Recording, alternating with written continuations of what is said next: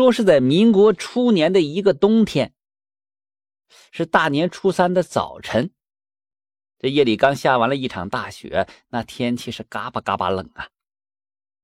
说有这么一户姓毕的员外，在他的府邸外，就忽然响起了敲门声。院里的狗先听见的汪汪直叫，这仆人王三啊，以为又来讨饭的叫饭花子了呢，就随手拿个窝窝头去开门应付。可是让这王三没有想到的是啊，这门外不是衣衫破烂的乞丐，而是一个十六七岁的少年。那少年的小脸啊，冻得通红。一见这王三啊，赶紧搓了搓冻麻的手，哈了口气：“呃，大叔，俺叫德子，家住离这不远的四道湾子。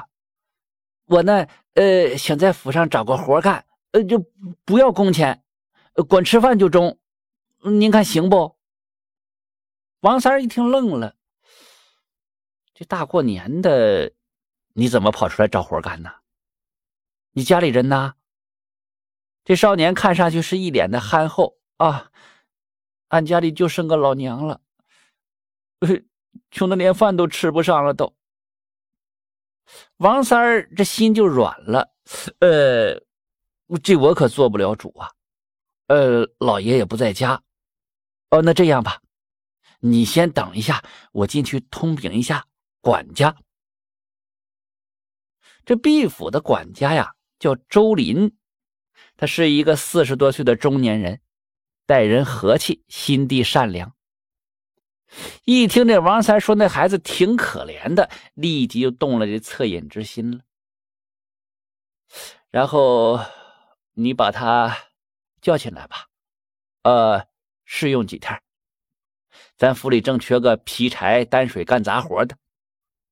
原来干这些活的老赵啊，年前就病了，到现在还没来上工呢啊。然后啊，这个王三转身就出门，把这德子叫进来了。那叫德子的少年一听说用他了，那乐得好像平地里捡了个金元宝啊，满脸都是喜色。要说这德子吧，你别看年纪不大，那可真是个勤快人呢。那每天除了干完自己该干的活还要拿起那大扫帚，把大院里面里里外外打扫个干干净净。那几乎都不见一根草刺儿，都就这都还不算呢。这德子呀，把本该王三干的那喂狗那活也给包了。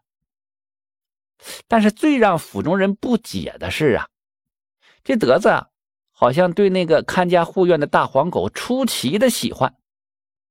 喂完狗啊，还给这狗挠痒痒。常养狗的人都知道。这猫狗这种动物最喜欢人给它挠脖子下边那地方，狗会很享受的伸着脖子让你给挠。这毕府的丫鬟仆人都觉得这个新来的伙计挺有趣的。王三就嘀咕了：“这德子啊，这伺候这狗简直像伺候他爹一样啊！”就把这德子叫到身边了：“德子呀，呃，你喜欢养狗啊？”啊，呃，俺家以前呀也有一条这样的狗，俺从小跟它一起长大的。俺看到这条狗啊，就想起了俺娘，呃就不想家了。王三一听这说的有理呀，也就不再多问了。没几天，这事儿啊就传到了管家周林的耳朵里。周林想着，德子这么一个小孩子，喜欢猫狗这些个动物，这是常理呀。那也就没放在心上。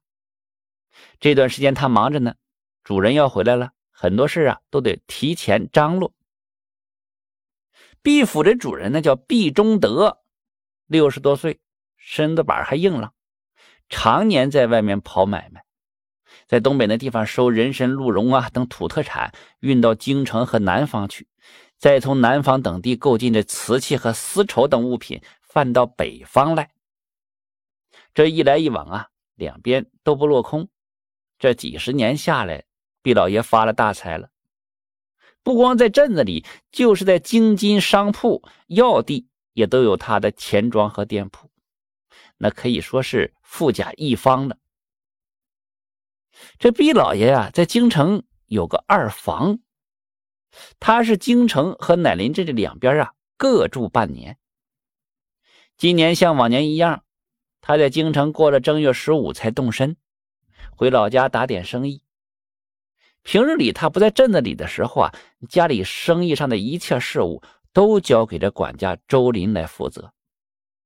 就这么一天，毕老爷回到了老家了，在府里休息了半天，那管家周林就像往常一样走过来，向他禀报这半年的情况。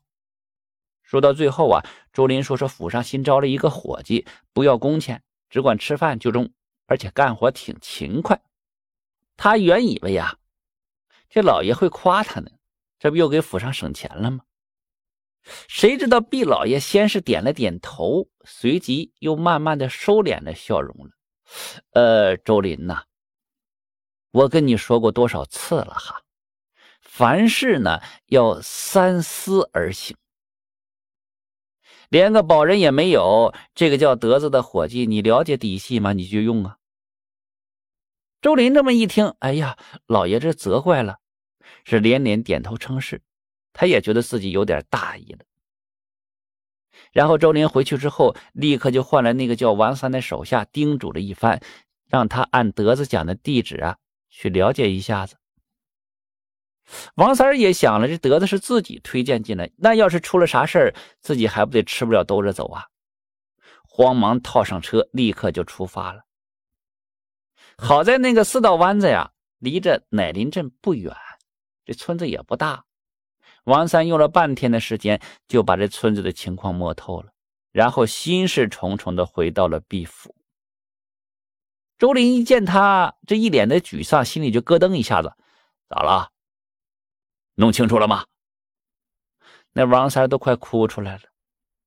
说自己在四道湾子村每家每户都问了个遍，根本就没有叫德子的。一听这话呀，这周林好似当头挨了一棒，那心里凉飕飕的，赶紧一溜小跑去禀报老爷。毕老爷正在这茶厅里坐着品茶呢，听周林这么一说，他并没有慌，显得很镇定。哎，这都怪我呀。慈心生祸害。呃，要不把这德子撵走算了？哎，不可！毕老爷摆手止住了周林。这请神容易送神难呐，看来这件事情没那么简单。哎，我问你啊，这德子平日里有什么奇怪的举止没有啊？周林凝神这么一想，这德子对这大黄狗照顾的出奇好。毕老爷听罢，把桌子一拍：“这就对了啊！这个德子十有八九是山上柳子派来的探子，打入咱们家的。先把狗哄好了，等待时机来个里应外合，一窝端，挺歹毒啊！”他毕老爷这么一说，可把一旁的周林给吓坏了，头上冷汗都冒出来了，心想：这下可自己可惹祸了。好在这个德子还未动手呢，就让这老爷给识破了。就是不知老爷下一步要怎么办。此时的毕老爷双目微闭，手捋着胡须，又陷入了沉思。毕府是家大业大呀，这年月兵荒马乱的，无论是官府还是山上的柳子，逢年过节都要一一打点好了，稍有差错，麻烦就会找上门来。他把这该打点的各山柳子都捋了一遍。没有发现有什么疏漏的，难道是新立山头的柳子，或者是三五个人组成的小团伙？毕老爷知道时下的柳子也是这帮落了那帮兴起来，犹如雨后的春笋，哎，眼睛一眨就冒出许多来，这防不胜防啊！是来去无踪，下手阴毒，后患无穷。想到这儿啊，毕老爷也感到不寒而栗，他也害怕了。